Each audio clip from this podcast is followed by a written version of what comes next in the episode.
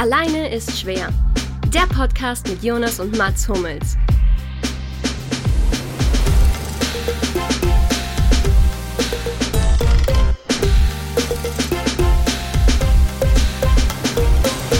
Herzlich willkommen bei Alleine ist schwer, Folge 29. Bevor wir hier einsteigen, direkt die Frage, Sebastian, was machst du in 29 Jahren?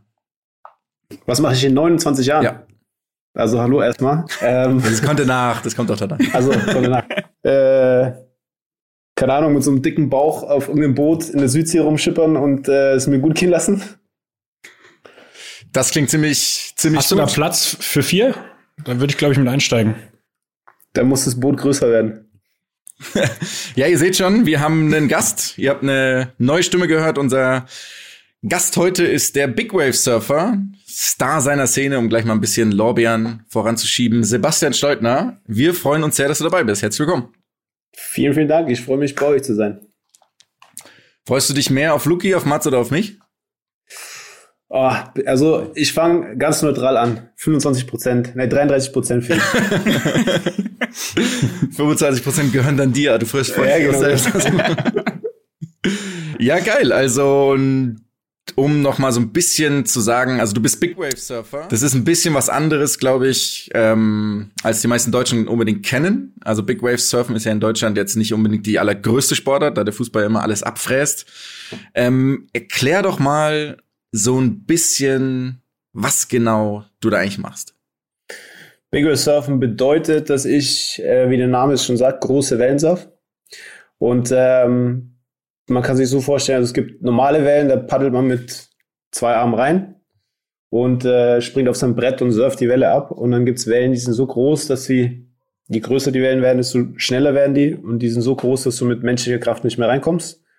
Und dann wirst du mit einem Jetski reingezogen, ähnlich wie beim beim Wakeboarden oder beim Wasserskifahren wirst du, wirst du angefahren mit, mit dem Jetski. Und wenn du dann die Geschwindigkeit von der Welle aufgenommen hast, dann lässt du es los und surfst die Welle selber runter. Und die Wellen, sind, äh, also die Wellen, die wir bis jetzt gesurft haben, bis 25 Meter hoch. So. Ab wann gilt eine Welle als Big Wave? Äh, wenn es entweder schwierig ist, noch anzupaddeln, also es gibt ganz verschiedene, ganz, ganz verschiedene äh, Formen. Es gibt das Paddle Big Wave Surfen, es gibt das Slab Big Wave Surfen. Da geht es darum, steile Wellen zu surfen, die nicht wegen ihrer Größe, aber wegen ihrer ähm, die Art und Weise, wie sie brechen, also extrem schnell, extrem steil, äh, als Big Wave gelten, auch wenn sie fünf Meter hoch sind. Und so die, die man immer sieht, also immer so der Leuchtturm und äh, irgendwie die fette Welle dahinter, das geht so ab zehn Meter los hier. Sieht auf jeden Fall ganz geil aus. Du lebst in, beziehungsweise bist in Nazaré gerade. Das ist so das Mecker geworden der Big Waves. Big Wave Surfer. Ähm, seid ihr eigentlich so eine Community ja. da oder macht ihr euer eigenes Ding? Jeder?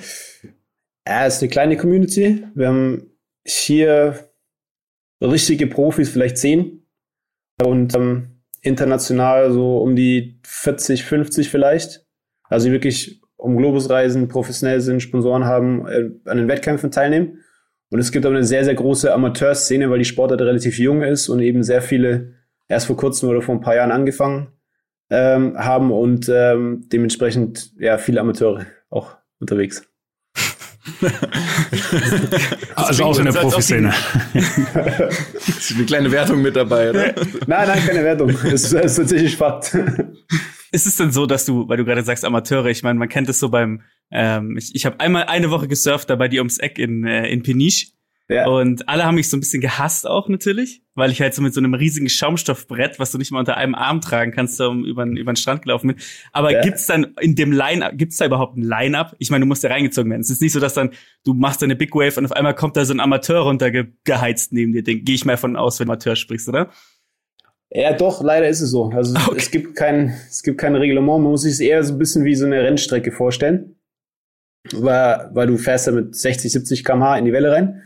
Und dementsprechend, äh, wenn du mit deinem Schaumstoffbrett da rumpaddelst und irgendwie einem überfährst, dann so hat der vielleicht Worst Case irgendwie einen blauen Fleck oder einen kleinen Cut von der Finne oder so. Aber wenn du mit 70 km/h mit dem Jetski auf einen draufknallst, dann kann der theoretisch äh, nicht mehr sein. Ne? Ähm, und dementsprechend ist halt eine ganz andere Konsequenz und, den, und auch viel stressiger. Aber der, der Line-Up ist einfach größer. Nazaré ist ein Beach Break, also ist, ein, ist ähnlich wie ein Peniche Äh, ich weiß nicht, auf welche Seite warst du? Super Tubusch oder Baleal? Ja, Super Tubusch war tatsächlich. Super Tubusch, ja. Also ganz ähnliche Welle wie das, nur eine ganz andere Dimension. Und ähm, der Lineup in Super Tubusch ist ein paar hundert Meter und der Lineup in Nazaré ist ein Quadratkilometer ungefähr. Ah, Aber wenn du dann zehn Profis hast, die alle die eine große Welle haben wollen, 20 Amateure, ein bisschen orientierungslos, dann wird der Quadratkilometer sehr klein. Und ist es, ist es so wie hier am Eisbach, dass man quasi sich anstellt und dann nach und nach einfach reingeht? Oder wie, wie koordiniert man sich da, wer jetzt gerade dran ist, sozusagen? Also klar, du musst ja irgendwie da sein, aber. Ja, das, also, es ist relativ aufwendig. Wir haben Spotter, also ein Kommunikationsteam, die am Strand mit Funkgerät stehen, die Wellen auslesen und den Jetski-Fahrern per Funk äh, sagen, wo sie sich positionieren sollen, welche Welle sie nehmen sollen. Ähm, so ein bisschen wie im, im Motorsport, wenn das die, in der Boxenkasse äh, zum Auto was gesagt wird. So ähnlich wird es bei uns zu den Wellen kommuniziert. Und je besser der ist, desto mehr äh, Vorsprung hast du. Also je schneller der auswerten kann, ob das eine gute oder schlechte Welle ist und dir ein klares Signal geben kann oder dem Fahrer, hast du halt die paar Sekunden Vorsprung. Und äh, dann ist es, ja, wer in einer besseren Position ist, wer den Respekt auch hat und wer äh, vor allem wer nicht zurückzieht. Also wer dann sich am Ende durchsetzt. Wie lange hast du so Zeit ähm, quasi vom Signal, da ist eine gute Welle, bis du dann wirklich auch darauf aufspringen musst? Ich hoffe, das war das richtige Vokabular. Ja, passt alles. Auf Satteln. Auf den Sattel, losreiten. Ja. ähm, ja, es kommt drauf an. Also manchmal ist es, also kommt auf die, auf die Wellenbedingungen an. Manchmal ist es super einfach, das zu lesen. Dann siehst du, die Wellen kommen zwei Kilometer weit draußen, siehst du die Wellen schon, also vom, von der Klippe aus. Und dann äh, hast du zwei, drei, vier Minuten Zeit, äh, wo du das erste Signal bekommst, bis du dann auf der Welle bist. Und manchmal ist es so, dass du, dass die Welle im letzten Moment irgendwie sich verändert und dann, äh, dann hörst du auch gar nichts mehr den Funk, sondern dann, das siehst du dann per Auge oder der Jetski-Fahrer und du und wir stimmen uns ab.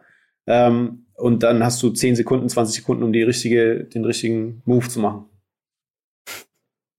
Okay, und so ähm, also wenn das drei, wenn du das drei, vier Minuten vorher siehst, dann schwimmen da doch mehrere Leute hin, oder nicht? Hat der, fahren mit dem Jetski, ja. Oder fahren dann eher, ja. ja, ja. ähm, klar, jeder, aber das, das ist halt die Sache, das ist dann, wie positionierst du dich? Okay, das heißt, wenn du einfach die bessere, die optimalere Position hast, dann ist es für dich Glück gehabt oder dementsprechend gut gespottet. Und genau. okay. Ja. Und halt auch mit dem Jetski. Also ist die Regel ist immer, in, wenn die Welle in die Richtung bricht, wer auch immer am tiefsten auf der in die Wellenrichtung fahrende äh, an einem Teil ist, ja, also sagen immer am, am nächsten Teil vom, vom brechenden Teil der Welle, der hat Vorfahrt, weil der in der gefährlichsten Position ist. Aber in die Position musst du dich bringen. Gibt es da auch mal so eine halt Rangelei um die Position manchmal? So ein bisschen Körperkontakt? Äh, ja, das kommt vor? Er hat Jetski-Kontakt und ist Und ich gehe sehr viel. Ja. Ist, habt ihr dann aus dieser Film mit dem der, ja, ja. Mad Max. Ne? ja, ja, nein, nein, das nur nicht, aber das ist schon, also sehr aggressiv. Und das ist auch, also Surfen generell ist ja ein, immer, ein, immer auch mit einer gewissen Hä? Ein Einzelsport aus der Perspektive. Ja, und auch mit, äh, halt mit diesem Localism und diesen, immer die Leute, die vor Ort leben, haben mehr Vorrecht auf die Welle. Ähm, und es ist eigentlich so eine, so eine unausgesprochene Packing Order, die dann auch äh, enforced wird. So. Okay. Ja. Das klingt tough, muss ich sagen. Es klingt ein bisschen klingt tougher, als ich mir die ganze Szene so, die ganze Szene so vorgestellt habe. Das ist ja eine richtige ja, man denkt immer, Gesellschaft. Ja, man denkt, Surfen ist so der Hippie-Sport und alle äh, trinken irgendwie ihren, ihr Bierchen zusammen und rauchen einen Joint und äh, gehen Party feiern und so und alles gut, aber im Endeffekt ist Surfen eine richtig, richtig asoziale Sportart. Am des Tages, weil ja, jeder, also. weil jeder die beste Welle haben wird, äh, alles dafür macht. So. Und der Unterschied, das ist ja auch ganz viele Surfer, die vom klassischen Surfen kommen, schwer, äh, ein gutes Team aufzubauen und auch mit dem Team zu arbeiten, weil sie halt nicht, äh, das nicht gewohnt sind. Wie groß ist so ein Team? Mein Team, das sind, also wir haben zwei Ärzte, die in den großen Tagen da sind, die fürs Sicherheitssystem zuständig sind, plus zwei Lifeguards die, äh, und Assistenten, die ihnen helfen, zwei Coms, ähm, zwei Jetski-Fahrer und ich im Wasser und einen Techniker.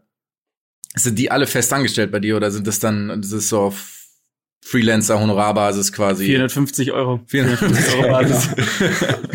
die Ärzte, ne? ähm, teilweise fest angestellt und teilweise auf, äh, auf Freelancer-Basis und, und teilweise in der Association integriert. Ach krass, das heißt, ähm, weil das war eh ein Thema, das ich sehr gerne oder das wir sehr gerne besprechen würde, dieses Sicherheitskonzepte. Ich meine, da gibt's ja eine wirklich tolle Doku ähm, über dich auch in der Sportschau. Da sieht man dann quasi vor so einer, bevor du dann in die ins Wasser gehst mit deinem Team, da gibt's so eine riesengroße Besprechung. Mhm. Das machst du ja, soweit ich das verstanden habe, sozusagen alles selber, beziehungsweise koordinierst es mit den Ärzten. Also was gibt's da für Kriterien? Wie genau stimmt man sich da ab oder was sind es, was, was genau muss man beachten? Also du musst ja, also quasi besprochen wird immer der Worst Case, du wirst von der Welle verschluckt. Ja. Und dann muss sozusagen das Sicherheitskonzept greifen, oder? Ist es soweit? Genau, also Worst Case ist, ich werde von der Welle verschluckt, irgendwas passiert, ich habe Herzstillstand, Lunge äh, äh, voller Wasser, äh, Rippen gebrochen und äh, werde nicht gefunden. So, das ist Worst Case.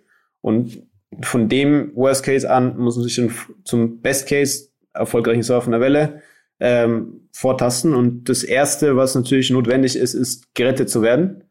Und ähm, dazu haben wir Jetskis, dazu haben wir das, das Kommunikationssystem. Da wird jetzt ab dieser Saison auch eine Drohne für uns die ganze Zeit trackt, weil wir teilweise im Weißwasser nicht oder nicht zu finden sind zwischen den Wellen.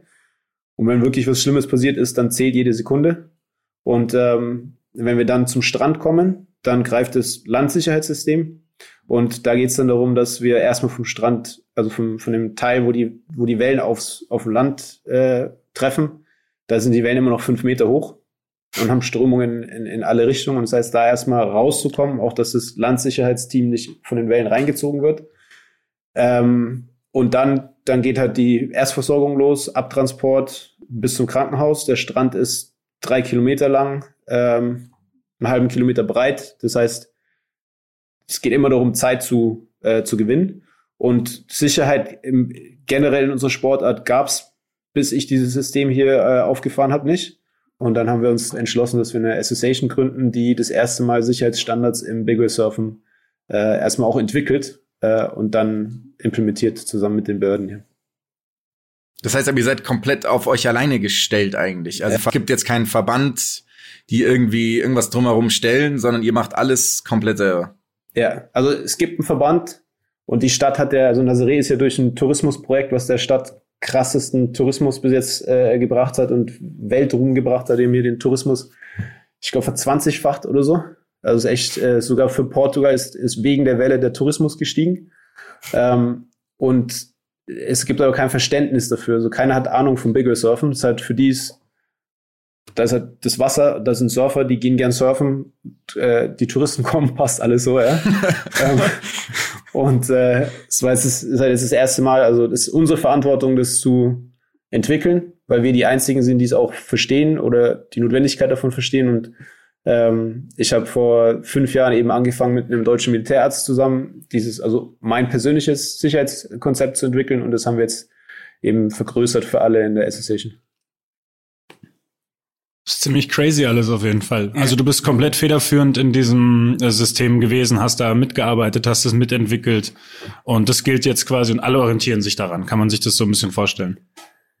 Genau. Also klar, manche mögen es nicht, weil es bedeutet halt auch, dass dass sie nicht den alten kaputten Jetski mehr fahren können oder dass sie nicht alleine irgendwie kommen können so.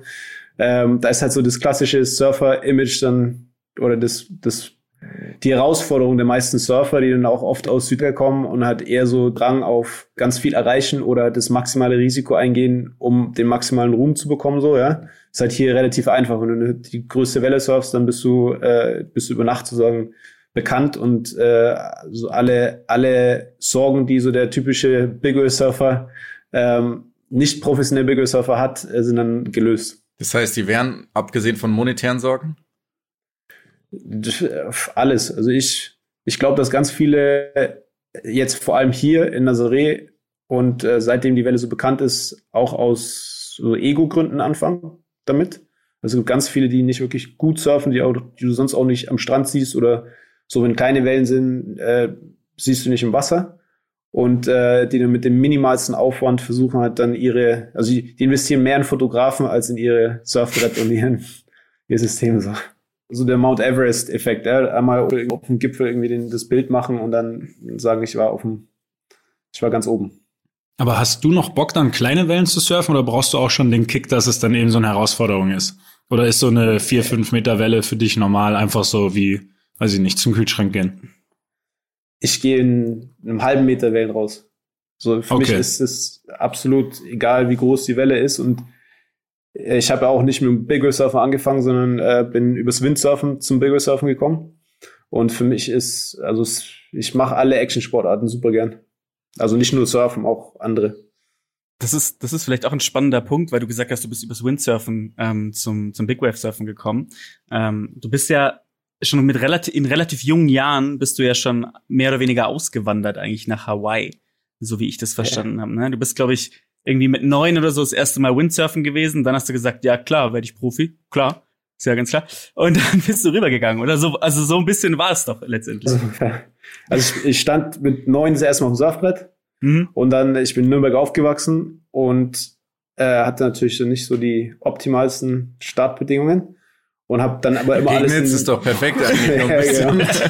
äh, ähm, ja, und habe dann hab, hab immer irgendwie Magazine gelesen und äh, wie hieß die Sendung? Ähm, es gab im ARD oder ZDF gab es irgendeine Gegen Sendung. den Wind. Ja, genau. Gegen den Wind halt, genau. Genau, genau. Klar. St. Peter-Ording. Ähm, ja, genau, genau. Ja. Die habe ich mir mal reingezogen und dann und ich, ich wollte halt Surfer sein, aber konnte nicht. Und dann habe ich mit 13 in einem, äh, in einem Surfheft gelesen, dass es eine Schule gibt auf Hawaii, wo irgendein anderer Deutscher war, der dann im Weltcup mitgefahren ist. Und dann wusste ich, okay, da, das, das mache ich. Und mit 16 bin ich dann nach Hawaii gegangen.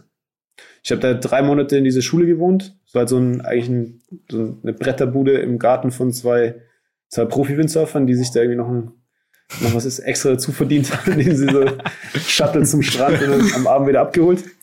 Und, äh, und verkauft wurde es als äh, äh, Windsurf Performance Akademie. und äh, da war ich dann drei Monate und dann äh, habe ich die Schule per Telefon, habe ich meiner Mutter mitgeteilt, ich komme nicht wieder und ähm, ich bleib dort und habe dann ja ein Jahr lang mich voll aufs Windsurfen konzentriert und war danach relativ gut, hatte die ersten Sponsoren ähm, und habe mich dann entschlossen, äh, dort zu bleiben. Du hast mit 16 die Schule abgebrochen, um surfen zu gehen. Ja. Ähm, wie lange ging der Anruf? Ja. ja ich glaube, der Anruf war relativ kurz. Ist ja, es war Mailbox-Ansprache, ja. oder? Nee, nee. ähm, ja, meine Ma ist auch ziemlich cool. Also, wenn sie das hört, äh, hat sie alles sehr gut gemacht. Krass, aber es ist ja schon ein Riesen-Step. Ich meine, das macht jetzt nicht jeder. Vielleicht der eine oder andere, der in dieser Runde sitzt, der Weltmeister geworden ist, der noch die Schule einfach so abgebrochen hat. Ähm, aber das ist natürlich monetär ein bisschen was anderes. Das heißt, wusstest du damals, ich kann davon leben? Wie läuft das? Oder war das einfach so, hey, ich will surfen, ich habe keinen Bock mehr auf Schule und der Rest war so ein bisschen egal oder hast du dir da weiter Gedanken gemacht? Nee, ich habe mir, aber ich mache mir generell nie wirklich Gedanken, so wie mache ich das, sondern mir geht es darum, dass wenn ich richtig Bock drauf habe, dann, dann mache ich es einfach und irgendwie geht es dann schon. Also war auch nicht, war jetzt auch nicht äh, so die, die Traumkarriere. Ich hatte äh, ziemlich gute Sponsoren am Anfang. Ähm, Robbie Nash war mein erster Sponsor so Windsurf-Legende. Ja, ja, genau, ist ja selber ein Surfer, äh, ja, ja. Genau, eine eigene Marke und so der, der war der erste, dann waren lauter so äh, Windsurf-Marken, ähm, haben wir relativ früh investiert und äh, dann bin ich weggefahren und war so ein bisschen eine, so eine kleine Sensation, weil ich halt so schnell, ich habe mit 16 erst angefangen und war dann innerhalb einem, eineinhalb Jahren bin ich Weltcup mitgefahren. Also deswegen war es eine kleine Sensation. Und dann habe ich aber das erste Mal die großen Wellen gesehen, damals auf Maui und äh, habe gesagt, ich werde mal die größten Wellen surfen. Und dann sind über Nacht alle Sponsoren weg gewesen, weil das so eine, das ist so wie wenn, das ist kein gutes Beispiel, aber äh, das ist eine kulturelle Sache. Also Hawaii ist Surfen Sport der Könige. Und äh, früher als, also im 18. Jahrhundert und so, ähm, haben die Könige sich durch Surfen von, also wenn sie besser gesurft haben, sogar mehr Respekt vom Volk bekommen. Und Ach, das ist tatsächlich Sport der Könige, das war jetzt keine. Ja, ja. Also, okay. Nein, nein, genau. und dann kommt ein Deutscher und sagt, er wird mal die größten Wellen surfen. So, das war für die Szene war das ein, war das respektlos und da haben sich alle distanziert und dann habe ich vier Jahre lang äh, auf dem Bau gearbeitet, äh, um dort bleiben zu können. Habe Schwimmbäder gebaut. Und, das ist das äh, Skurrilste überhaupt, finde ich. Du hast einfach Schwimmbäder gebaut. Was? Wie, wie kommt, warum baut man einfach Schwimmbäder? das war eine geile Story. Da, also ich habe in einer Familie gelebt und ich hatte einen Mentor im Big Wheel Surfen, das ist äh, der Nelson Armitage Senior. Der ist, äh, so ist, eine, ist ein großartiger Name auf jeden Fall. Ja, ja. Der ist der, sagen der, der, der älteste in einer Großfamilie auf Hawaii. So 300 plus Familienmitglieder. Und ähm, da war ich äh, aufgenommen als Familienmitglied. Ähm, da habe ich durch Zufall kennengelernt und dann habe ich ihm erzählt, dass ich große Wellen surfen möchte. Und er hat zu dem Zeitpunkt seinem Sohn das Big Wave Surfen beigebracht. Und äh, der war so ungefähr in meinem Alter. Und irgendwie hat er daran geglaubt und hat dann hat mich erstmal im, im Big Wave Surfen unter seine Fittiche genommen und dann irgendwann habe ich bei denen gelebt und war so in der Familie integriert. Und äh, dann, als ich, als die Sponsoren dann weg waren und ich wusste, okay, ich werde die größten Wellen surfen, war das dann so ein, das ist halt so Großfamilie, ja, kannst du viele Dinge machen, um an Geld zu kommen, aber wir waren dann, also wir haben auch immer gesehen, was passiert, wenn man das macht und wollten Sport machen und äh, halt da äh, clean sein sozusagen und dann haben wir durch Zufall ähm, ist einer arbeitslos geworden, der die Lizenz hatte, um Pools zu bauen. Ich habe keine Ahnung von, wie man Pools baut. Und dann war einer aus der Familie, war der Typ, der in dem, in der, in dem Ort oder in der Region, wo wir gewohnt haben, die Lizenz vergibt. Bauamt. Klüngelei, also. Yeah. also ich, ich werde ich werd niemals in Hawaii schwimmen gehen. Auf gar keinen Fall. Und dann sind wir losgezogen und haben gesagt, hier, weil es gibt eine, es gibt auf Hawaii so eine, oder in Amerika so ein Ding, das heißt Homeowner Builder. Das heißt, dass du nur der Besitzer vom Grundstück bist, dann kannst du äh, selber der Bauherr sein, sozusagen. Und heuerst dir halt Fachkräfte an und haben so ein Team gegründet und Pools gebaut. Wie viel hast du gebaut? Weißt du das ungefähr? Ich glaube, das waren um die 12 oder 14. Wie viele Leute sind in den Pools gestorben, die du gebaut hast? Nee, war ich, also, haben wir nie, große Fehler haben wir nie gemacht. Also das sind jetzt nicht diese komischen Pools, die man irgendwie beim, bei Amazon bestellen kann quasi, sondern das sind schon Nein, richtige... Zement. Das heißt, ihr habt die ausgehoben. Mal, ja. Dann irgendwann Quatsch da könntest du, das, könntest du das jetzt noch? Weil ich habe so eine Stelle im Garten, mit der ich noch nichts anfangen kann. ist aber teuer. okay, aber nochmal, ähm, also du warst dann, du warst dir dann sicher, dass du Big Wave Surfer wirst? Hast ja. dich aber irgendwie den Garten von den ähm, Hawaiianern wiedergefunden? Hast du da irgendwann mal, weil das klang ja gerade so sehr bestimmt, so ich wusste, ich surf, aber wenn du dann so einen Pool, weiß ich nicht, wenn du den elften Pool gebaut hast, hast du dir manchmal gedacht, so ja, könnte vielleicht doch eng werden irgendwann, oder? Eher so wann meine Chance kommt. Weil wir haben, keine Ahnung, da acht, zehn Stunden am Tag äh, gearbeitet und am Wochenende sind wir surfen gegangen. Und der ganze Lifestyle war halt, also es war ein geiler Lifestyle. Wir haben, waren jagen, äh, ging es überall um Sport, also vom Boxen, äh, irgendwie Krafttraining, Ringen, Surfen, äh, alles, alles Mögliche, irgendwie immer, immer in die, äh, in den Dschungel gerannt, äh, um Wildschweine zu jagen und Rehe zu, zu jagen ähm, irgendwelche äh, Wasserfälle runtergesprungen, so, so war der Lifestyle war schon cool, ja. Ähm, und ich war jung, de dementsprechend war ich auch nicht so, es gibt, es gibt ja keinen vorgefertigten Weg, wie jetzt nee, bei euch im Fußball, dass es um bestimmte Turniere, bestimmte Ligen etc. und du sozusagen die, die Leiter hochklettern kannst, sondern das ist entweder du surfst die größte Welle oder, oder nicht, so, ja. Und wie du dorthin kommst, ist eine individuelle Sache. Ich war auch oft so ähm, frustrierter, dass ich jetzt nicht wie die anderen trainieren kann im Wasser oder irgendwie den neuen Jetski vor der Tür stehen hatte, sondern immer noch mit dem alten Ding rumgefahren bin und irgendwie viele Tage verpasst habe. Aber ja, also Glauben habe ich nicht verloren. Ne, auf gar keinen Fall. War das dann, weil du gesagt hast, und es würde ja dann auch so ein bisschen passen, du hast ja eben schon gesagt, dass das im ähm, äh, in, in Nazaré schon so ein Ding ist mit ähm, die die Locals äh, haben so ein bisschen andere oder sehen so ihr ihr Anrecht auf den Strand und auf die Wellen ähm, und jetzt hast du den auch noch so ein Affront geliefert, hast da letztendlich gesagt, ja, ich äh, reite mal die großen Wellen, die Sponsoren sind abgesprungen. Was ist dir dann da am Strand entgegengeschwappt? Äh, Wahrscheinlich auch nicht unbedingt die Freude, oder? Als du dich dann da angekommen bist. Also dazu muss ich ein bisschen ausholen, dass ihr die Geschichte von Hawaii versteht. Ähm, Hawaii ist bis heute eine besetzte, äh, besetztes Königreich. Und ähm, der weiße Mann, er hat in alle Ländereien weggenommen, die vertickt äh, und jetzt ist ähnliche Geschichte wie bei den, Ital äh, bei Italienern, wie bei den, äh, wie bei den Indianern. ähm, fast, fast wie bei den Italienern. ähm, dass sie halt in ihrem eigenen Land die Unterdrückten sind und auch ihre Kultur ausgebeutet wird etc. Dementsprechend haben die Dunkelhäutigen, also die Hawaiianer, einen Hass auf, auf äh, Hellhäutige, ja, auf Weiße weil es für sie das Feindbild ist. Und jetzt war ich als einziger Weißer in einer Großfamilie, also einer, einer richtigen Großfamilie aus Hawaii. Und äh, dementsprechend war es natürlich überall Wettkampf. Ja? Äh, egal, was wir gemacht haben, das war 100, 110 Prozent. Ja? Keiner wollte gegen mich verlieren. Und ähm, dementsprechend ging es halt ab. Aber für mich war das irgendwie, war auch cool. Du musst dich halt behaupten Intensiv. auf jeden Fall immer. Ja. ja. War das immer ein sauberer Wettkampf, dass nur alle unbedingt gewinnen wollten oder wurde auch mal, weiß ich nicht, dein Brett angesägt oder so ein Spaß? Die Leash durchschnitten. nee, nee. Also da ist ja eher, das sind eher so, ähm, dass eher, also gibt's halt mal Fetzereien oder so, wenn dann, wenn es eine, eine, dieses ist halt andere Kultur, ja? Äh, und es war dann, also ich hatte das Glück, dass ich, dass ich halt wirklich so der, der Liebling von den, von der Familie war und von du der. Du hast ja die Pools gebaut, ist ja klar, dass sie dich dann gemacht haben. ähm, und dass ich dementsprechend halt auch also Rückhalt hatte und dass es, wenn es ein Problem gab, immer ein faires Problem war, sagen wir so.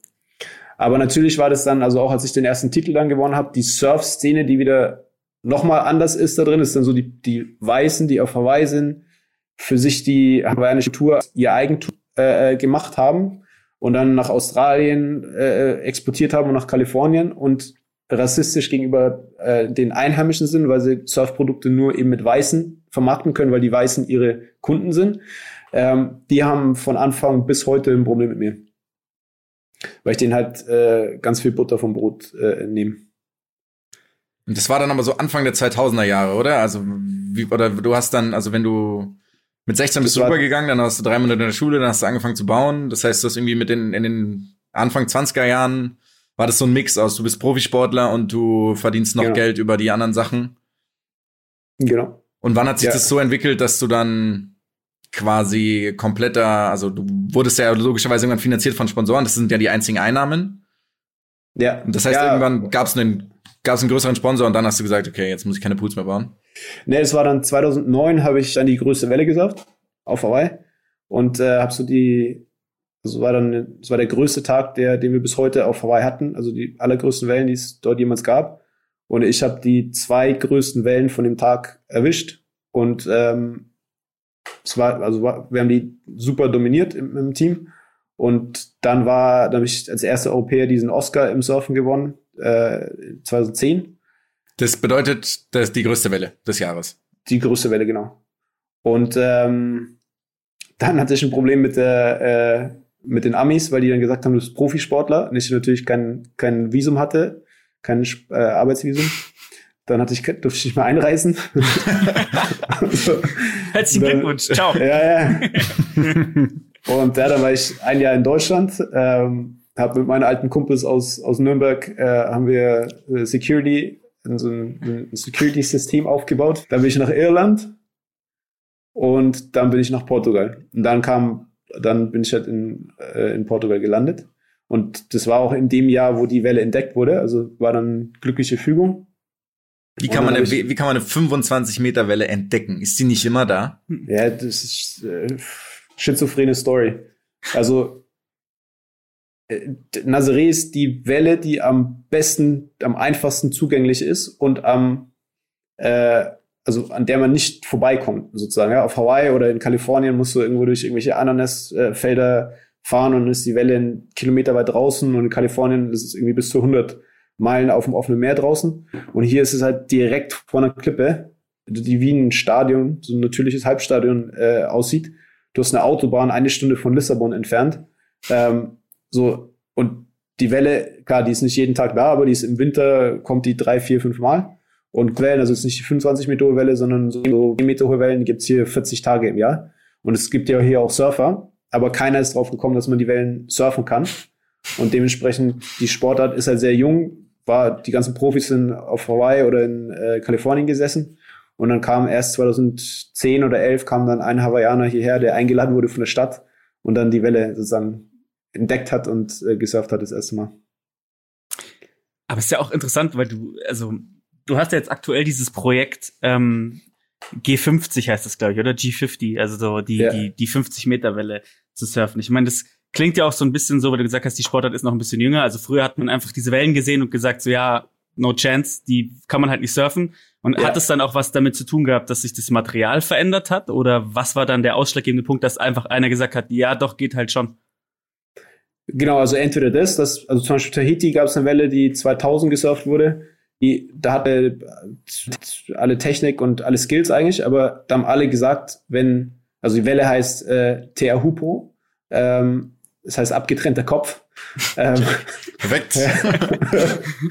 und äh, ist halt super, ist das Wasser so flach und dann messerscharfes Riff und die Welle hat sehr, sehr, sehr eine krasse Welle und die hat dann 2000 einer gesurft äh, nachdem irgendwie zehn Jahre lang alle zugeschaut haben und alle gesagt haben, du stirbst, wenn du die Welle surfst.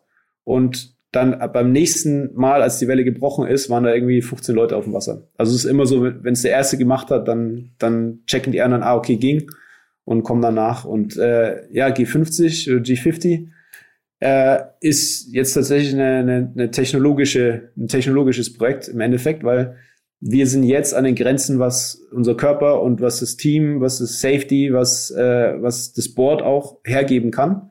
Und äh, wir haben hier bis zu 50 Wellen. Und das sind aber Wellen, die wir alle jetzt, also ich inklusive, zuschauen und uns denken, wie wäre es, wenn wir die Wellen surfen könnten, es aber noch nicht mal angedacht haben zu machen. Und in dem Projekt äh, haben wir jetzt diese Saison ein, sozusagen eine Technologie, R&D, äh, Saison und entwickeln das Board, was dann bis zu 120 km/h schnell fahren kann, äh, checken komplett alle meine ähm, meine Daten, also sich für Laktataufbau, was für G-Kräfte, Beschleunigung, äh, Herzfrequenz etc., um dann mit den Sportwissenschaftlern das Training anzupassen. Jetzt haben wir dieses auch ein Grund äh, dafür haben wir jetzt diese Safety Association gegründet, ähm, entwickeln jetzt die Technologie weiter, dass wir zum Beispiel ein Airbag, also ein Rettungs-Airbag, der uns wieder in die Oberfläche bringt, mit Sensorik haben. Jetzt müssen wir die manuell auslösen, aber wenn nicht eine 50 Meter Welle trifft, dann ist wahrscheinlich äh, Licht aus ziemlich schnell. genau. Und ja, genau so. äh, und ja, das muss halt alles stehen, bevor ich dann die Welle surfen kann. Ist es, ist, ist es so ein Ego-Ding? Oder ist es wirklich einfach, ich will das erreichen, was man im Surfen machen kann? Oder, oder was ist die Motivation dahinter? Für mich klingt es wie ein Himmelfahrtskommando, aber ich kann natürlich auch überhaupt nicht surfen. Also ich war mal in Bali drei Tage surfen, das war's. Aber was ist so der, der. nee, stimmt nicht. stimmt, ich war noch zweimal im Eisbad. Das zählt einfach nicht. Das zählt also, einfach nicht. Ja, also was ist, ich meine, es ist ja arschgefährlich. Das können ja, wir, also das ist ja auch für dich logischerweise, wenn du es jetzt technisch machen kannst. Also für mich ist ich liebe es, neue Dinge zu entwickeln und zusammenzubringen und machbar zu machen für mich. Und für mich ist immer, und das hört sich vielleicht ein bisschen komisch an, aber ich habe seit 2015 surfe ich konstant die größten Wellen hier und die bis größten gesurften Wellen sind für mich nicht mehr, sind keine so krasse Herausforderungen mehr. Also schon Klassische relativ, Langeweile. Ja, nicht Langeweile, aber das ist so ein bisschen Routine geworden. Und das ist jetzt alles auch so ein, so das Gefühl, was ich, das hatte, als ich das erste Mal Jaws gesurft habe, das ist die große Welle auf, auf Hawaii. Ähm, oder auch hier, als ich 2014 das erste Mal so einen riesen Tag gesurft habe, das, das habe ich nicht mehr. Das ist irgendwie so, ähm, ja, das gibt's halt nicht mehr. Das ist eher Routine, ich bereite mich vor, ganz viel irgendwie Wettkampf und dann geht's eher so um diese ähm, die politischen Dinge und wie man die Welle surft, dass das eine besonders schöne Linie ist, die gut bewerten, gut zu bewerten ist und so, aber das ist also für mich sportlich nicht keine so krasse Herausforderung mehr. Und wenn ich an diese Welle denke, dann habe ich wieder die Gefühle, die ich früher hatte, als ich die 25 Pools Meter gebaut hast. ja, genau. Okay, und ist es dann, also du, du, surfst, du surfst dann die 50 Meter Welle und ist es dann gang wie bei äh, unserer gefährliche Brandung und äh, du warst nie wieder, nie wieder gesehen? ja, wenn der Sensor nicht funktioniert. Ähm, Nein, das nee, ist was, genau, was kommt also, danach? Ja, danach wissen wir erstmal, dass es möglich ist, diese Wellen zu surfen. Und dann ist er genau wie hier jetzt auch. Also erst sind wir die Welle irgendwie, Hauptsache wir sind, haben es irgendwie geschafft, die Welle runterzufahren. Und jetzt geht es darum, dass wir irgendwelche äh, Rückwärtssaltos und äh, Turns und so kleine Wellenmanöver in den riesen Wellen machen. Und ähm, da wird sich auch irgendwann, also wenn ich dann der Erste bin, das macht, dann hoffe ich mal, dass die anderen auch nachziehen. Ähm, aber was natürlich in dem Projekt entsteht, ist, dass wir den kompletten Sport auf, ein, auf eine neue Dimension heben, weil, weil wir die ganze Technik entwickeln und weil wir äh, sozusagen alle Voraussetzungen schaffen für mich, um diese Welle zu surfen, aber das ist natürlich auch der Community ähm, zur Verfügung stellen. Und logischerweise ist das ja auch ein riesen äh, Publicity-Ding, oder? Wenn dann nochmal ja. so ein Rekord stattfindet, gibt wahrscheinlich mehr Sponsoren. Gibt's, ja. äh, das wollte ich vorhin schon fragen, das fällt mir jetzt gerade nochmal ein, gibt's irgendwie in irgendeiner Weise Fernsehübertragung? Gibt's Gelder aus Fernsehübertragung oder ist das, äh, ist das ganz schwierig bei der Sportart? Also wir haben, das ist auch, was mit dem G50-Projekt passieren wird und es ist für mich, ähm, sagen wir, die geschäftliche Motivation auch dahinter ist Unabhängigkeit von dem aktuellen Verband. Weil der aktuelle Verband hat, ist der einzige, der, der, äh, der einen Wettkampf organisiert und der einmal im Jahr diese, ähm, ja, diese Award-Shows, nennen die das, ähm, äh, veröffentlicht und der aber geschäftlich äh, Minus, Minus macht mhm. jedes Jahr. Ähm, das, also eigentlich ist es traurig, aber es ist eigentlich auch eine geile Story. Es sind so verpeilte California Dudes, die halt wirklich, gab so ein Bild, wo die so eine Sitzung gezeigt oder gesagt haben, dass sie sitzen, saßen in so Flipflops und einem Corona-Bier ähm, im Shop. Und, und äh, die Jungs, die, ja, die sind halt irgendwie da ähm, in den Führungspositionen. Und ähm, unsere Sportart ist eine der medial am schnellsten wachsenden Sportarten. Also ich habe ein, ein Beispiel, ich habe eine Welle 2018 gesurft, die ist ohne, dass da irgendwie eine Vermarktung oder irgendwas dahinter, eine Platzierung oder sonst irgendwas dahinter äh, stand, ist die nur auf Instagram bis heute mehr als 600 Millionen Mal gesehen worden. Und so als Beispiel Super Bowl sagt man so, äh, Reach eine Milliarde. Ähm, natürlich in den zwei, drei Stunden oder so auch immer, wann das passiert, aber die Wertigkeit hinter dem Content aus dem Bigger Surfen ist krass. Und das hat noch keiner gebündelt und noch keiner ähm, sagen richtig kommerzialisiert, weil es halt wieder auch in den Kinderschuhen steckt. So. Lustigerweise diese, ich habe mir die, die Welle auch mal angeguckt, die du, die du gesurft bist, ähm, 2018. Und wir sind was mit Dudes gesprochen, gesprochen mit ihrem Corona. Und ich meine, es gibt ja keine wirkliche Methode, das, das zu messen. Wie hoch ist die Welle jetzt? Ja, also es ist ja, ja. sitzen die Dudes dann da, die kriegen die Videos eingeschickt, sitzen im Geodreieck am Laptop, am Laptop und messen dann das ab oder wie funktioniert das? Also ich meine, ja, genau so. Die sagen, da kriegst du so Anrufe, so, ey, kannst du mal deinen Ellbogen ausmessen? Und du sagst so, hä? 1,40 Meter. 40. nee, nee, 20, 12 Zentimeter. Stimmt, andersrum ist besser, der ja. ähm, ja, solche Sachen. Also echt, das ist, äh, es ist Comedy im Endeffekt. Das ist Comedy. Okay, das heißt, das ist eigentlich ein Quatschverband. Ja, ja, absolut. Okay. okay, geil. Absolut. Aber ist es denn, weil du, weil du, ich meine, du hast jetzt dieses G50-Projekt und du, du sagst auch immer, ähm, ja, okay, du, du bist ja im Endeffekt so ein Pionier für die Szene, du entwickelst jetzt dieses Sicherheitsprojekt mit, aber also gibt so es so ein Wettrennen auch, dass es andere gibt, die sagen, ja, ich mache das aber schneller als der Steutner und deswegen hast du auch ein bisschen Druck? Nicht wirklich, also es gibt keinen, der, der auf die 50 Meter Welle Bock hat. Okay. Das ist so ein bisschen, also ich habe da... Weil? Ähm, also es hat sehr viel mit, wenn man ich vergleiche es mit Skisport, du hast Downhill-Skifahrer, du hast Slalom-Skifahrer, du hast Trick-Skifahrer und dann hast du irgendwelche Freestyle-Skifahrer, ja, so die verschiedenen Disziplinen. Und im Surfen hast du, oder im Bigger Surfen hast du Downhill. Das macht, ist fast keiner gut drin. Dann hast du Slalom, das ist, wo die meisten sich drauf konzentrieren. Das ist so die 25 Meter Welle surfen, aber eben mit einer guten Linie und irgendwie versuchen da was zu machen. Ähm, und ich habe mich, als ich Pools äh, bauen angefangen habe, ähm, um eine Art, also um, so es war meine logische Denke, es viermal, dreimal im Jahr kommen große Wellen und die kommen dann an einem Tag an. Also Samstag kommen sie an, Sonntag sind die ganz groß und Montag sind sie immer noch groß und dann sind sie wieder weg. So.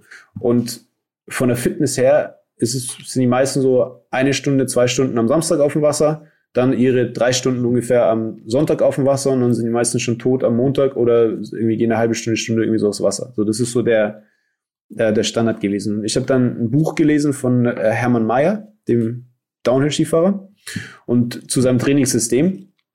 Und äh, bin dann, irgendwann war ich im Sommer mal in, in Österreich und dann bin ich zu seinem Trainer gefahren oder zu dem Typ, der ich dachte, dass sein Trainer ist, war dann ein anderer, der das, der das gemacht hat im Hintergrund.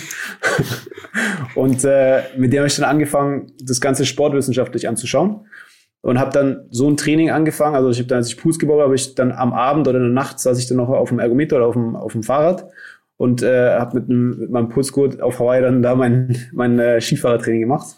Und das hat mir ermöglicht, dass ich dann Samstag, Sonntag, halt, wenn es sieben Stunden Wellen waren, war ich halt sechs, sieben Stunden auf dem Wasser. Und habe im Endeffekt mit jedem Tag, habe ich drei Tage oder vier Tage sogar gut gemacht an Erfahrung äh, im Vergleich zu den anderen Surfern. Und äh, das habe ich, da bin ich bis heute, äh, macht nur mein Team und ich. Also nur die Surfer, die auch in meinem Team sind mit, mit der Sportwissenschaft und dem, der Herangehensweise. Und dementsprechend habe ich extrem viel mehr Wasserzeit als alle anderen und auch mehr Erfahrung. Geil. Das klingt, als wären die anderen mega die Lappen.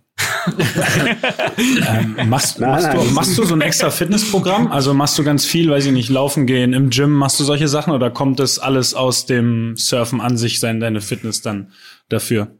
Also ich mache sehr viel äh, blutgesteuert ähm, und äh, in beiden, also im Wasser und auch an Land. Und also es, ich habe so am Tag, wenn ich vier Stunden surfe, dann habe ich noch zwei Stunden ungefähr Fitnessprogramm und äh, wenn ich nicht surfe, dann habe ich ja ungefähr äh, Vormittag und Nachmittag jeweils zweieinhalb oder drei Stunden. Und da sehr viel ist dann äh, äh, Ausdauer. Also sagen wir mal so, das krass. hat nichts mehr mit dem zu tun, was man sich unter ich gehe ein bisschen surfen vorstellt, sondern das ist einfach ein, ja, das ist ja, der, du trainierst ja mehr als jetzt ein Fußballer zum Beispiel, einfach weil die Belastung anders ist, so von der, vom Umfang her. Ich, also ich kenne mich ja nicht so mit Fußball aus. Was ist das ne? für ein Angriff jetzt hier? Trainieren wir beim Fußball so viel? Nein. nee, aber nein, worauf nein, ich eigentlich hinaus wollte, ist ja so. Was soll ich sagen? aber ihr müsst auch viel laufen, ne? Ja, aber also kurzer Exkurs, unsere Einheiten sind ungefähr auf die Länge unserer Spiele begrenzt. Also ich muss nicht so tun, als würden wir auf fünf bis sechs Stunden am Tag kommen. Also mhm. ich ich möchte das nicht unter den Tisch kehren, was wir machen, aber fünf bis sechs Stunden sind die wenigsten von uns am Trainieren. Aber das ist heute zum Glück nicht ganz das Thema, deswegen äh, Erzähl das machen wir mal anders. Das machen wir mal anders, unser individuelles Training. Nee, aber also du bist ja dann, ich meine, du bist ja noch unternehmerisch auch irgendwie tätig, du musst dein eigenes Team aufbauen, du hast, keine Ahnung, dementsprechend, du hast ja keinen BWL-Hintergrund oder sowas, aber musstest dir so ein bisschen die ganzen Sachen selber beibringen. Das klingt nach 24-7 bist du irgendwie mit Dingen beschäftigt, die rund um deinen Sport irgendwas zu tun haben, oder? Also, oder gibt's noch, was machst du so in deiner Freizeit? Liest du oder keine Ahnung? Shakespeare. ähm, also doch wie die Fußballer. ja, genau. Gibt's ein ähm, gutes, eigentlich so ein, so ein Playstation-Spiel oder sowas? Gibt's was? Nee, es gab mal ein ziemlich cooles PC-Spiel, aber das haben die irgendwie wieder gibt's nicht mehr. Und das haben sie nicht als PlayStation-Spiel um, um, äh, umgebaut. Das wäre doch das nächste ähm, Projekt dann. Ja. ähm, ja, also es war klar, also vor allem die Anfangs, also der, der Aufbau davon war ziemlich tough, weil ich halt wirklich äh, von irgendwie Kohle ran schaffen zu Team aufbauen, zu Presse selbst machen, zu äh, Produktion selbst leiten, ähm, halt wirklich alles, alles selbst entweder aufbauen oder auch äh, äh, so im Lied war, ja. Ähm, und ich habe das aber über die Jahre dann geschafft, dass ich das, äh, dass ich das auch auslagern konnte oder überall ähm, entweder selbst was gegründet habe oder Leute gefunden habe, die mit mir zusammenarbeiten. Und dementsprechend ähm, liegt jetzt nicht mehr so viel bei mir. Aber natürlich, also klar, es ist, ist nicht bei den beim Training getan. Es ist schon viel Arbeit. Okay, das, du hast ja noch, du bist ja Laureus Botschafter Mhm. Also Leo ist die, die ja, Sport for Good Organisation. Ich glaube in Deutschland immer noch ein bisschen eher bekannt durch diesen Award an sich, aber das ist ja, ja eigentlich ein ähm, quasi sowas wie UNICEF. Nur, also die, glaube ich, gehen ja auch eher auf, auf Jüngere oder so bis so Mitte 20-Jährige, die sie irgendwie unterstützen wollen. Das heißt, da machst du auch ziemlich viel selber, oder? Du hast ja so eine Surfschule oder so ein Surfcamp oder so. Was genau ist das? Nee, ich habe eine, eine Jugendorganisation gegründet. Genau, das wollte ich sagen. Das wollte ich sagen. Super, yes. Aber hat auch was mit, mit Surfen zu tun. Ähm, ja, Laureus, also ich, ich bin, äh, ich bin 2015, glaube ich, bin ich Laureus-Botschafter geworden, weil ich habe ein, ein Surfprojekt unterstützt und wollte dann lernen, wie äh, ähm, Sporttherapie funktioniert und wie so Jugendarbeit äh, funktioniert. Und da hat mir Laureus sehr, sehr viel Einblick in ihre Projekte. Ich konnte äh, zu den verschiedensten Sportarten, zu den Projekten reisen und mich mit den Leuten austauschen. Und ähm, habe mich dann entschlossen, dass ich ein Surf-Therapie-Projekt für Kids aus Deutschland gründe. Und ähm, meine Schwester war dann Gott sei Dank in dem Jahr, wo ich das vorhatte, ist sie aus Peru zurückgekommen, die hat für eine NGO gearbeitet und wollte dann irgendwo in Dschungel nach äh, Burma oder so und das fand ich sowieso nicht cool. Und dann äh, konnte ich sie Gott sei Dank überreden, dass sie, dass sie Geschäftsführerin wird von dem, von dem Verein. Und dann haben wir den Verein gegründet, der heißt Wir machen Welle. Und der bringt Kids äh, ja, aus schwierigen Verhältnissen ähm, über ein Sport- und Surfprogramm zum Surfen. Und äh, das Highlight ist dann, die bereiten sich zehn Monate vor und am Ende von den zehn Monaten gehen sie dann äh, entweder nach Portugal oder nach Sylt äh, in Surfcamp und surfen eine Woche. Also geht's da so ein bisschen um die um die äh, Selbstbewusstseinsentwicklung auch von von jungen genau. Leuten wahrscheinlich, oder? Ja. Sozialkompetenzen, Selbstbewusstsein. Für die meisten, also, Kids, die kommen aus Berlin zum Beispiel, die für die ist Mitte weit weg, ja. Ähm, und wenn die dann plötzlich im, im Flieger sitzen und äh, das erste Mal im Ausland sind, in Portugal sind, das erste Mal das Meer sehen, äh, keine Ahnung vom Surfen haben, noch nie auf dem Surfbrett standen und am Ende von diesen, von den sieben Tagen können die surfen, also in kleinen Wellen ähm, das ist, also ich hatte die krassesten Erlebnisse. So von äh, Erfolgserlebnisse von Kids, die auch so von, von Gruppendynamik, von richtig assi zu richtig sozial und äh, es macht, es macht mir sehr viel Spaß. Ist cool. Das heißt, die sind dann so bis 15, 16 Jahre alt oder? Bis 18, ja. Bis 18, dann machst du da ist dann Pädagoge mit dabei. Genau. Und ach krass, okay. Ja. Und ihr nehmt die sozusagen, also aufklingen das ist ein bisschen komisch, aber die können quasi bei euch in dem Programm Wir machen Welle, die gehen in den Verein und werden dann quasi das Jahr über betreut, auch unabhängig von diesem Surfkurs. Genau. Also die, wir arbeiten mit Förderschulen zusammen und das heißt, eine Förderschule äh, hat eine Kooperation mit uns und setzen dann in ihre Schule unser Programm um und dann kommen die Förderschule mit unseren ähm, Therapeuten und mit unserem Staff zusammen äh, in, in, zum Surfen. Cool. Wie, wie bist du darauf gekommen? Du wolltest, du wolltest einfach was Gutes tun, weil du dir von, von dem Sport zu viel quasi selber gekriegt hast und hast dann Laureus aktiv gesucht oder sind die auf dich zugekommen oder wie funktioniert sowas dann? Ja, also ich, also das, das erste äh, Surf-Sportprojekt ist auf mich zugekommen. Es war ein, ähm, ein Sportlehrer, der nach Finanzierung gesucht hat und mir so einen Link geschickt hat von einer ziemlich coolen Doku über sein Projekt. Und dann habe ich äh, zwei Jahre lang sein Projekt finanziert und das ist der Paul, das ist der Geschäftsführer von Laureus, ist auf mich zugekommen. Grüße. Ja, Grüße an Paul. ähm, und äh, ja, weil der Paul surft auch und hat eben auch diesen den Action-Sport-Hintergrund und ähm, dann ja, fand ich es cool, also die, den Ansatz von, von Laureus und ähm, eben über Sport den Kids zu helfen, weil ich, ich war hyperaktiv als Kind und für mich war immer mein Outlet Sport. So, ich konnte mich in der Schule nie konzentrieren. Ich, Hausaufgaben war für mich so, vergiss es, ja. Ähm, und mir hat der Sport immer auch dann auf Hawaii, wo ich ja ganz leicht hätte auch, ich hatte äh, keine Familie um mich herum, die sich, äh, die irgendwie mir irgendwas verboten hätte oder so, sondern ich war nur halt bei den, bei den einheimischen Hawaiianern, sind wir sind mit dem Messer und den, den Pitbulls durch den Dschungel gerannt und haben Wildschweine gejagt, so, ja. ähm, hätte ich auch ganz leicht irgendwie in eine andere Richtung abdriften können, um, äh, um, um mein Geld zu verdienen. Und ja, Messer Pitbull ist, klingt hier nach einer anderen, nach einer anderen Richtung auf jeden Fall. Zum Jagen, ja, zum Jagen. Nach Runen, nach Runen geht es. ja. da war der Sport immer das, was mich, was mich halt auch, auch mich also eine klare Linie gegeben hat. Und ich glaube, das geht ganz vielen Kids so, dass halt das Sport einfach das ist, was, was ihr Leben positiv prägen kann und die Werte, die wichtig sind, um dann, um dann im Leben was zu erreichen, auch um die Sozialkompetenz zu haben. Ähm, sieht man ja, ich meine, es gibt ja ganz viele Projekte, die, die äh, in Laureus oder außerhalb von Laureus mit Sport sich befassen. Ne? Hast du noch Kontakt zu, zu Kindern? Also zu, ja, ja. zu den Kindern, die bei dir in dem, in dem Surfcamp waren. das war ja, klar. also. Ich habe Kontakt zu Kindern und Erwachsenen. ähm, ja, wir haben eine WhatsApp-Gruppe und äh, ähm, so auf Instagram und so schreiben die mir auch immer wieder. Das, ähm, ja, ist cool. Schön, ja. Klingt cool. Ja. Voll gut. Nice. Lass mal kurz das Sprechen übernehmen. Ich muss irgendwie meine Zunge wiederfinden.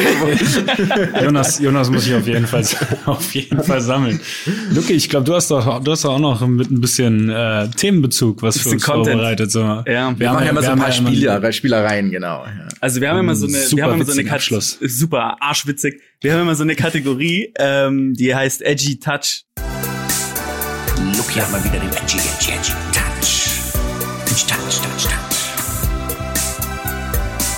Edge Touch. Edge Touch.